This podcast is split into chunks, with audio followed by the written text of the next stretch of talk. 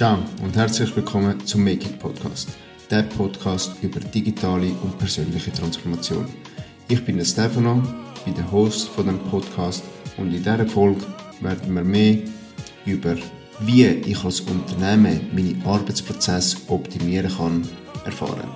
Nach dem Podcast weißt du, wie du als Unternehmen deine Prozesse effizienter gestalten kannst, wieso dass es wichtig ist, die Mitarbeiter im ganzen Prozess zu involvieren und wieso du digitale Tools musst haben, damit du deine Prozesse kannst verbessern. Ich wünsche dir viel Spaß dabei. Optimierung von der Arbeitsprozess. Wieso ist das überhaupt wichtig und entscheidend?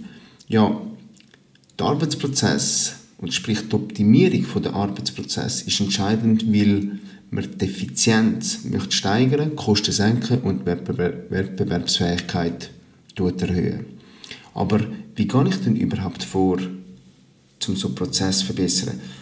Also als allererstes muss ich mal verstehen, okay, was ist überhaupt mein bestehender Prozess? Also ich kann nicht die Analyse rein.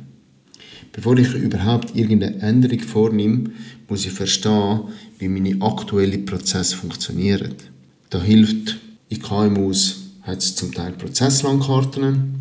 Prozesslandkarte ist ein, ein Abbild eigentlich, ein Big Picture von den Prozessen, die in der Unternehmung vorhanden sind.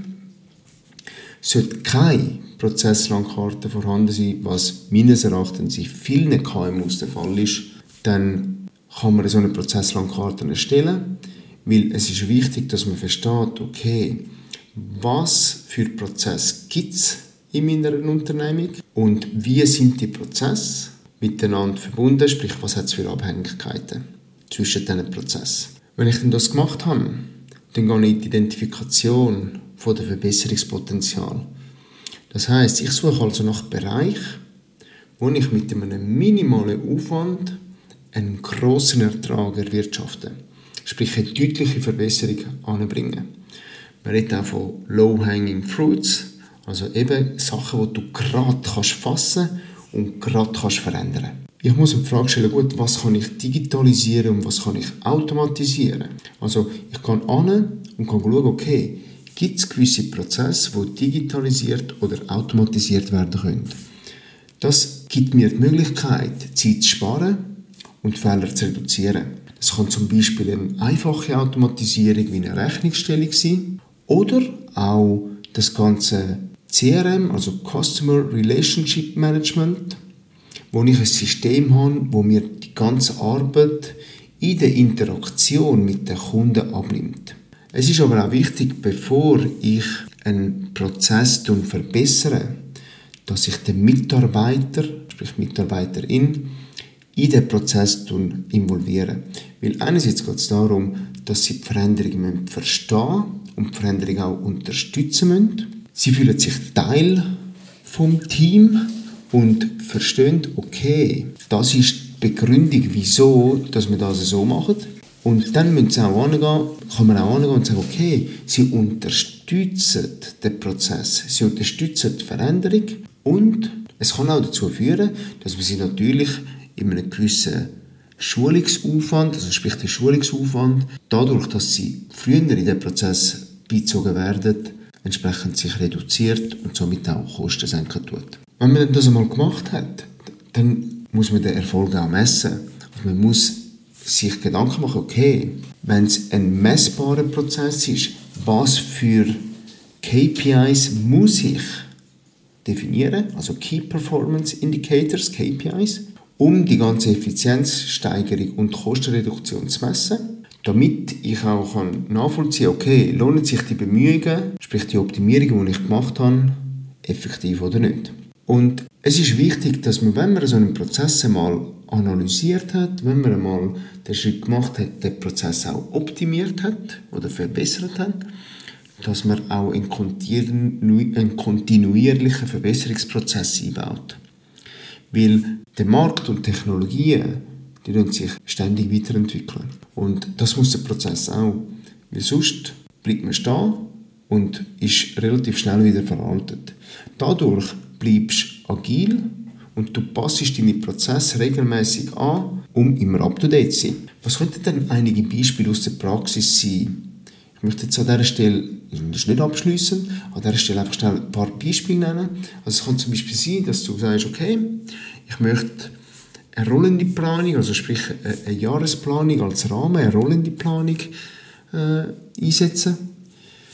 Und die erlaubt mir, dass wir durch die Jahresplanung habe ich als, als Leiter, als Bereichsleiter, Abteilungsleiter, also als äh, Kaderfunktion die Entscheidungsfreiheit und es ermöglicht den Mitarbeitenden, agil auf Veränderungen zu reagieren. Dann ist es auch wichtig, dass ich angehe und sage, okay, ich muss die Verantwortung gegenüber meinen Mitarbeitern, oder Verantwortung meinen Mitarbeitern gegenüber äh, übertragen.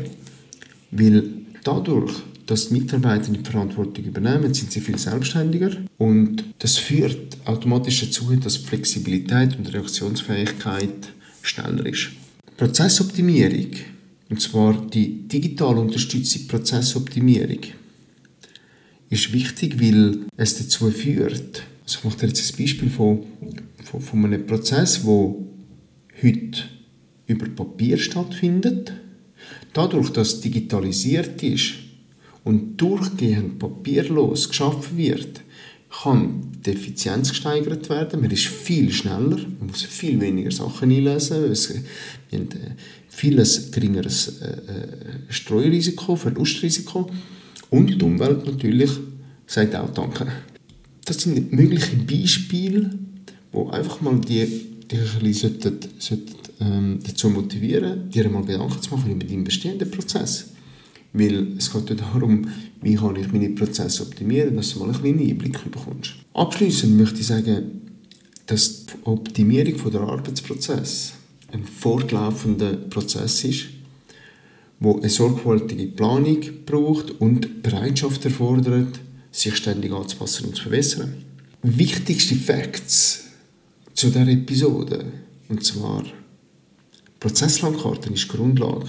Wenn du keine hast, mach dir mal Gedanken. Das muss nicht eine Diplomarbeit sein, die du da musst schreiben. Aber einfach mal Gedanken machen, okay, was für Prozesse habe ich überhaupt in meiner Unternehmung? Welche sind unternehmenskritisch? Welche sind notwendig? Welche sind standardisiert? Weil die Prozesslandkarte ist eigentlich ein essentielles Werkzeug, um die Abhängigkeit zwischen den Kunden, Lieferanten und dem internen Bereich zu verstehen. Sie hilft auch, den Geschäftsprozess zu identifizieren, zu optimieren oder auch zu digitalisieren. Das ist einer der ersten Schritte, um die ganze Ineffizienzen aufzudecken und Verbesserungspotenzial zu erkennen.